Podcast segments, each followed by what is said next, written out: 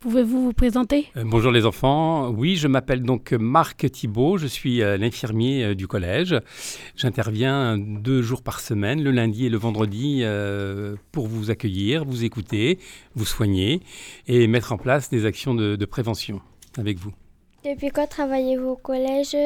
De Tadine et où étiez-vous avant Alors j'entame euh, la troisième année euh, au collège, ça va, faire, euh, ça va faire bientôt trois ans. Et j'ai passé les dix dernières années euh, au collège euh, de Païta, le collège Louise Michel à Païta. Quel est votre rôle au sein de l'établissement? Alors le rôle de l'infirmier et de l'infirmier scolaire, je précise parce que c'est, je ne suis pas un infirmier de dispensaire, euh, je suis un, un infirmier scolaire pour vous apprendre en fait à, à prendre euh, en charge votre propre santé. Donc le but de l'infirmier scolaire, c'est de développer avec vous des compétences pour être autonome face à vos petits problèmes de santé. C'est vous apprendre eh bien, les notions d'hygiène qui vont vous permettre de vous soigner quand vous vous êtes blessé par exemple hein, et de savoir se faire soi-même un pansement parce qu'on ne va pas forcément à l'hôpital ou à l'infirmerie si on peut se faire soi-même son pansement. Et avant même d'aller voir l'infirmier, il y a des choses qu'on peut faire déjà pour soi. On peut déjà, si on s'est blessé, nettoyer la plaie, se laver les mains à l'eau au savon et mettre en place tous les petits gestes d'hygiène qu'on est en train de mettre euh, en route en ce moment.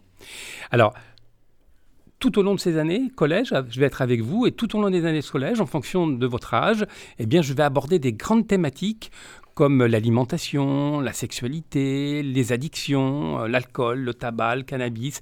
Qu'est-ce que c'est? Comment on fait pour euh, euh, se protéger des accoutumances? Et, et, voilà, toutes les interventions que je vais mettre avec vous en place vont vous permettre eh ben, de développer des compétences pour maintenir en santé euh, votre corps. Et pour euh, réussir, parce qu'il y, y, a un problème le, le, fond du problème il est là, c'est de vous permettre de réussir vos études et de réussir votre scolarité dans euh, le meilleur état de santé possible. Comment allez-vous nous aider? Euh, C'est vrai que l'infirmier, il accueille les enfants, il les écoute aussi. Et donc mon rôle, c'est de soigner aussi par euh, l'écoute.